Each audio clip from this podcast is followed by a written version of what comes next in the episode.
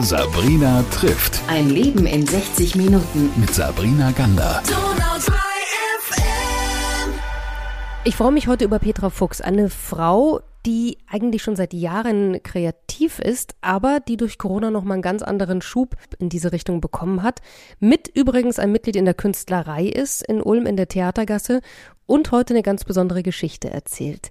Gleich machen wir uns auf den Weg und auf die Spuren von ihr, aber erstmal möchte ich Hallo zu dir sagen. Schön, dass du da bist. Ja, danke schön. Ich freue mich, dass ich dabei sein kann. Petra, was war denn dein Ursprungsberuf? Also ganz am Anfang. Ich habe in einem ähm, Computer Unternehmen gearbeitet in Ulm und ähm, ja, habe am Empfang und Sekretariat Sachbearbeitung gemacht. Eigentlich ganz trockene Sachen. Das ist lustig, weil wenn man dich heute sieht oder wenn man heute Sachen von dir sieht, besser gesagt, dann würde ich das nie mit dir zusammenbringen. Was äh, hat dich denn dazu bewegt, aus dem Beruf, aus diesem Job überhaupt rauszugehen und künstlerischer zu werden? Eigentlich war es in der Familienzeit, während ich meine drei Kinder erzogen habe, dass ich was äh, gesucht habe, was ich am Wochenende machen kann und was trotzdem eben ein bisschen kreativ ist, weil ich schon immer gern als Kind zum Beispiel in der Iller aus Schlamm ähm, Figuren geformt habe. Also das, das war schon immer in mir. Ja, und da hat sich das eben angeboten, dass ich dann mit den Töpfern angefangen habe. Das war also das Erste, was ich gemacht habe. Ich bin dann auf Märkte gegangen, habe auf Online-Plattformen ähm, verkauft. Und da ist mir natürlich mein voriger Beruf sehr, sehr zugute gekommen, weil ich äh, keine Scheu gehabt habe, mich mit dem Computer auseinanderzusetzen und äh, mir das alles beizubringen, dann später auch, wie dann die PCs ähm, und die Handys, Smartphones dazu kamen. Das heißt, was hast du mit denen dann gemacht in der Kombination? Also Bilder geschossen natürlich, gute Aufnahmen gemacht und dann auch angefangen, Online-Kurse zu produzieren über die kreativen Sachen, die ich gemacht habe, Filme zu drehen, ähm, die als quasi Lehrvideos aufzunehmen. Und das ist jetzt die letzten Jahre auch total geboomt oder boomt total, dass die Leute gerade während Corona sich auch selber daheim beschäftigen können und selber am PC, am Bildschirm lernen können. Wie und wo bist denn du aufgewachsen? Ich bin im Allgäu aufgewachsen, in Buxheim, an, direkt an der Iller. Wir haben so ein, ein bisschen eine Einöde, kann man fast sagen, so ein ähm, äh, Haus gehabt an der Iller, direkt wirklich dran und waren ganz viel im Wasser und das war auch so, das ist so mein Naturzugang, der sich jetzt auch in vielen Dingen widerspiegelt. Ähm, dieses, diese natürlichen Materialien, Schwemmholz ähm, und ja, allgemein Ton, all diese, diese Papier ist natürlich für mich auch ein ganz natürliches Material und ähm, ja, das findet sich jetzt alles auch wieder in meiner Kunst. Was würdest du denn sagen, waren für dich Wendepunkte in deinem Leben, wo es vielleicht auch manchmal so einen Bruch gibt? Was hat dich denn geprägt? Was, was waren da für Geschichten? Ähm, das ist natürlich eine lang, wäre eine längere Geschichte, aber ich denke, ähm, dass meine Jugend sehr schwierig war, dass ich ähm, mich sehr durchbeißen musste in meinem Leben und mir selber viel helfen musste. Hat mich natürlich insoweit geprägt, dass ich mir alles selber beibringen konnte. Ich bin ein absoluter Auto, äh, Autodidakt, eben auch was äh, PC angeht. Ich habe nie mit PC-Kurse, sondern ich habe einfach so lange probiert, bis es ging und bis es funktioniert hat. Und da muss ich sagen, da bin ich auch stolz drauf, dass ich das geschafft habe, mich da echt durchzubeißen und nicht abzuhängen quasi mit der Generation. Habe jetzt auch ein gewisses Alter, wo mir manchmal auch die Leute das Handy aus der Hand nehmen wollen. und das finde ich dann immer schon ganz lustig, aber ich kann es eben und das finde ich klasse. Ja, und, und das in Kombination eben jetzt mit Kunst und Technik, das ist genau das, was jetzt gut ist, was jetzt notwendig ist. Und das hat mich schon geprägt. Also dieses selber sich durchwursteln und die Dinge sich selber auch beibringen. Ja, und Heilung. Ich habe viel Heilung auch natürlich gebraucht und habe natürlich mit der Kunst dann auch ein ganz tolles Handwerkszeug äh, bekommen. So wie du aufgewachsen bist, hat man sich denn in der Zeit mit, mit Schwemmholz und mit äh, Sachen, die man wiederverwendet, schon auseinandergesetzt oder kam das dann erst? Also in meiner Jugend absolut. Es war ja Spielmaterial in der Iller, also mit Holz, mit Stöcken, mit ähm, Ton oder Erde äh, ist gebaut worden. Und ähm, ja, und auch ich bin mit meinen Kindern, wir sind mit absoluter Leidenschaft Schwemmholz sammeln gegangen und die Kinder fanden das schon immer gut. Also das denke ich, habe ich aus meiner Jugend mit in, in meine, ähm, zu meinen Kindern gebracht und das war auch ein roter Faden, der sich überall eigentlich durchzieht. Jetzt kommen wir noch mal zu deinem Job, denn du hast dann auch noch was ganz Besonderes gemacht. Zwei ganz besondere Sachen, finde ich, auf die wir gleich zu sprechen kommen. Das eine ist eine Farb- und Stilberatung. Was ist denn das und was hast du da gemacht? Also ich wollte dann eben mehr wieder ins Berufsleben einsteigen, nachdem die Kinder ein bisschen größer waren und äh, habe dann eben was äh, Selbstständiges gesucht, damit ich einfach meine Zeit selber einteilen kann und auch frei bin. Ähm, ja, einfach für andere Dinge noch und mir auch von niemand anderem was sagen lassen muss, sondern einfach ganz frei arbeiten kann. Und es sollte kreativ sein und deswegen habe ich mir die Farb- und Stilberatung ausgesucht habe ich, mache ich auch immer noch, wenn ich angefragt werde, aber es hat sich so ein bisschen durch Corona in den Hintergrund gedrängt, weil ich dann eine Zeit lang nichts gemacht habe in der Richtung und dann verstärkt eben in die Malerei gegangen bin, in die Art Journals, in ähm, einfach die neuen Projekte. Aber was macht man denn als Farb- und Stilberaterin? Ja, das ist eigentlich ein, eine komplette Beratung für, für Menschen, also Frauen, Männer, Kinder, egal, Menschen eben, ähm, was sie am bestmöglichsten unterstützt, kompetent und hübsch auszusehen, sage ich jetzt mal. Es hat nicht viel mit Mode zu tun, sondern mehr so wie die ganzen Proportionen und die äh, Farben, wie einfach, was den Menschen am besten zur Geltung bringt und wo er sich am wohlsten fühlt damit. Das heißt, wenn ich jetzt mal äh, dein, dein Kunde wäre in dem Bereich, was, was passiert dann? Wie, wie läuft das Screening ab? Also erst gibt's die Farbberatung, da wird dann mit Tüchern geschaut, also erst gibt so eine Analyse, eine, eine Ganzkörperanalyse, eine äh, Hautanalyse, Haaranalyse und dann wird geguckt, was, was hast du für einen äh, Hautton, was deine Augenfarben, welche Farben stehen dir am besten, welche ähm, machen dich am lebendigsten, wo sieht man dich und nicht nur die Farbe. Also das ist immer so ein ganz typisches Zeichen, wenn der Mensch die Farbe trägt und nicht die Farbe den Mensch. Das ist äh, ganz gut. Dann gibt's natürlich, jeder Mensch hat ganz ähm, unterschiedliche Linien im Gesicht, gerade geschwungene Linien und hat ganz unterschiedliche Proportionen. Und aus all dem zusammen äh, ergibt sich dann auch ein bestimmter Stil, der einem gut steht. Und äh, eben mit der Farbe zusammen, die Kombination ergibt dann eine Farb- und Stilberatung für einen ganzen Menschen. Also wirklich für Natürlich auch der Charakter wird mit einbezogen, weil es ist ja auch wichtig, in welchem Umfeld arbeitest du, in welchem äh, Beruf arbeitest du und solche Dinge. Das spielt alles auch eine Rolle. Das ist total spannend. Dann gehen wir aber deinen roten Lebensfaden weiter. Denn äh, heute machst du ja wieder was ganz anderes, wobei irgendwie kommt ja alles am Ende zusammen. Dann kam Corona und was hast du dann gemacht? Ich meine, das war ja für uns alle erstmal so eine Zäsur, um zu überlegen, okay, was fange ich jetzt mit dieser Zeit an? Was war denn bei dir dann der Auslöser zu sagen, ich bewege mich wieder? Ja, eigentlich äh, tatsächlich Corona war natürlich das Ding, musste ich erstmal stoppen, äh, weil die Beratung ja nah am Kunden ist. Und da ich aber ja schon mein zweites Standbein gehabt habe mit, äh, mit der Kunst, habe ich einfach verstärkt meine Zeit da rein investiert, habe angefangen, diese Online-Kurse zu äh, produzieren und äh, zu verkaufen jetzt auf dem Internet. Also die laufen über eine Plattform im Internet.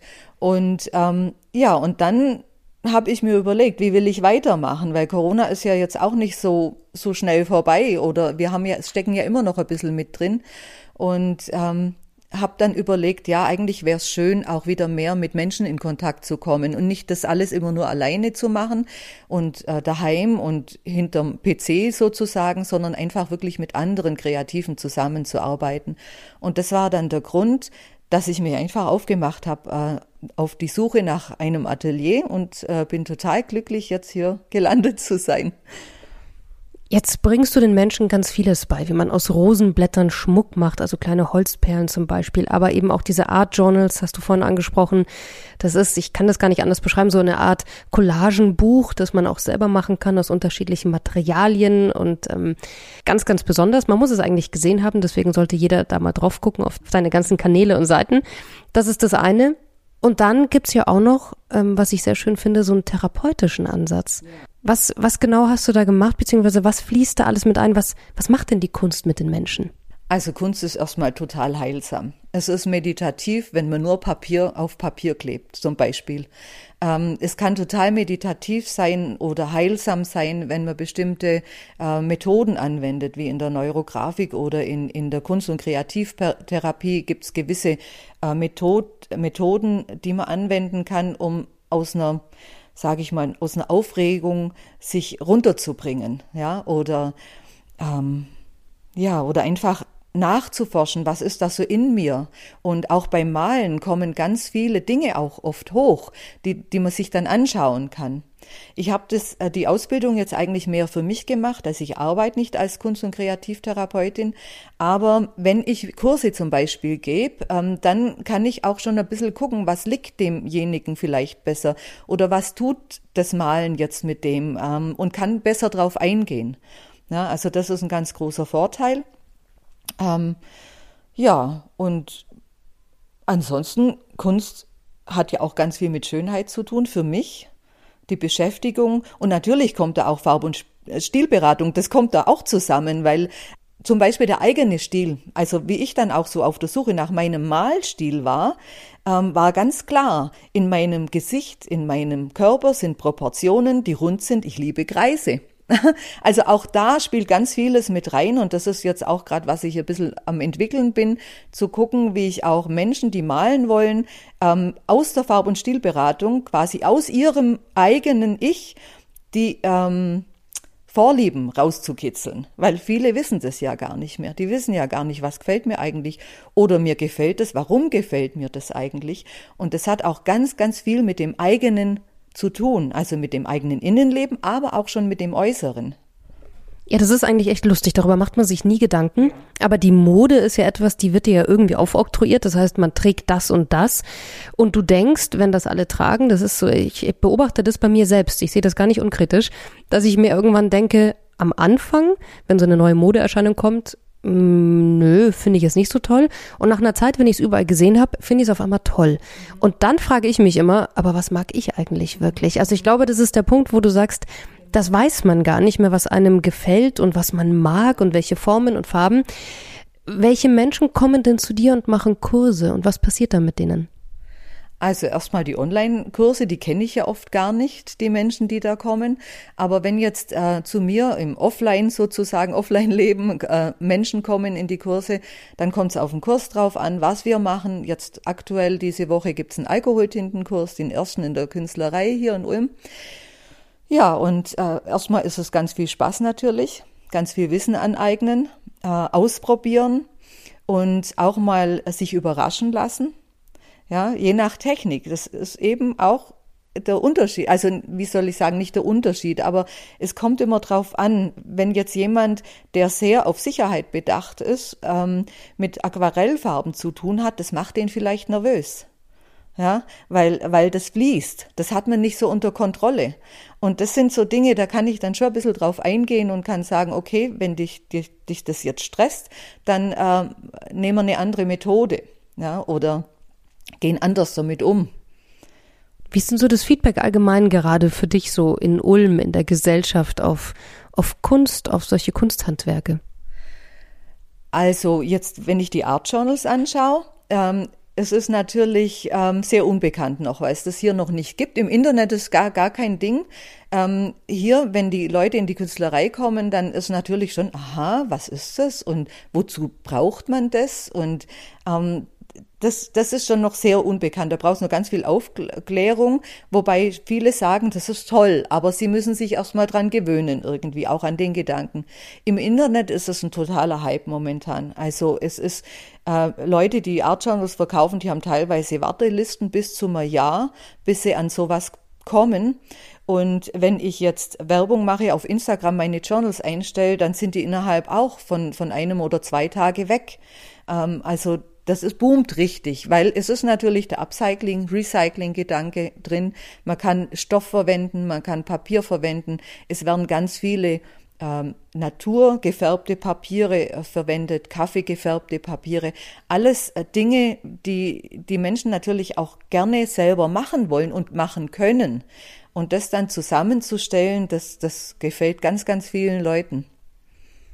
Also würdest du sagen, jetzt so in Zeiten von Corona und anderen Krisen, die so dauernd um uns herum wabern, ist der Bedarf auch da, dass die Leute sagen, wieder mehr Kunst, bisschen mehr Kreativität und vielleicht auch selbst ausprobieren? Ja, unbedingt, unbedingt selber ausprobieren, selber probieren äh, wollen, aber auch natürlich ähm, mit Mitteln, die jetzt nicht wahnsinnig teuer sind, ja? weil so ein Art Journal, das kann man ja mit wenigen Mitteln zu was ganz Besonderem machen. Und es gibt auch den Begriff Junk Journal. Hm, das be bedeutet eigentlich Müll. Ja, den kann man sich aus dem Papiermüll holen und aus äh, Cornflakes, Schachteln und Restpapieren sich ein Journal zusammenbauen. Ja, also das ist möglich und kostet eigentlich gar nichts. Ja, im Gegenteil, es ist sogar gut, weil, weil es wiederverwendet wird und nicht im Müll landet. Und ich glaube, das begeistert auch viele. Das ist wirklich ein, ein Gedanke, den auch jeder einsieht mittlerweile, dass, dass da ein Umdenken stattfinden muss. Was wünschst du dir denn für dich für die nächsten Jahre? Also ich möchte eigentlich gerne andere anstecken. Einfach mit dieser, noch mehr mit dieser Lust, Dinge selber zu machen, ähm, zu spüren, ich kann was bewirken und, und vor allem, dass sie ihre Dinge mögen. Das kommt jetzt wieder aus der Farb- und Stilecke. Ich möchte gerne, dass Menschen sagen, ich bin gut in dem, was ich tue. Ich mag das, was ich tue, weil es mir entspricht. Na, weil ich mich kenne oder ja, weil, weil das einfach mir gefällt, was ich mache. Ich finde, das ist so wichtig, das Selbstbewusstsein da auch ein bisschen zu stärken, von klein auf. Und das noch ein Aspekt, das können äh, Eltern mit ihren Kindern machen. Das können selbst die kleinsten Kinder. Ähm, ich habe einen Enkel und mit dem habe ich Snippet Rolls gemacht. Das sind kleine, kleine ähm, Papierschnipselchen, die man auf ein doppelseitiges Klebeband ähm, pappt. Und das kann ein ganz kleines Kind und das macht Spaß. Ja, und so ist es nochmal auch von, von klein auf toll zu machen. Wo findet man jetzt die ganzen tollen Sachen, von denen du schon gesprochen hast? Wie findet man dich? Also ich habe einen YouTube-Kanal, wo ich Videos drehe. Ich hab, bin auf Instagram zu finden, Pinterest, äh, sogar einen kleinen TikTok-Kanal habe ich. da mache ich jetzt nicht so viel, weil wird da dann auch zu viel manchmal. Ich bin in der Künstlerei zu finden. Auf Facebook bin ich noch zu finden. Ähm, ja, eigentlich fast auf allen Kanälen. Ich glaube, wenn man Petra Sila Fuchs eingibt, dann ähm, findet sich ganz viel im Internet. Liebe Petra, dann wünsche ich dir noch ganz viele tolle kreative Momente und ähm, freue mich, dass du die anderen Menschen mit anstecken kannst mit dieser Kreativität, die in dir und um dich herum ist. Dankeschön für diese schöne Geschichte. Ja, danke dir. War ganz toll. Sabrina trifft. Ein Leben in 60 Minuten. Mit Sabrina Gander.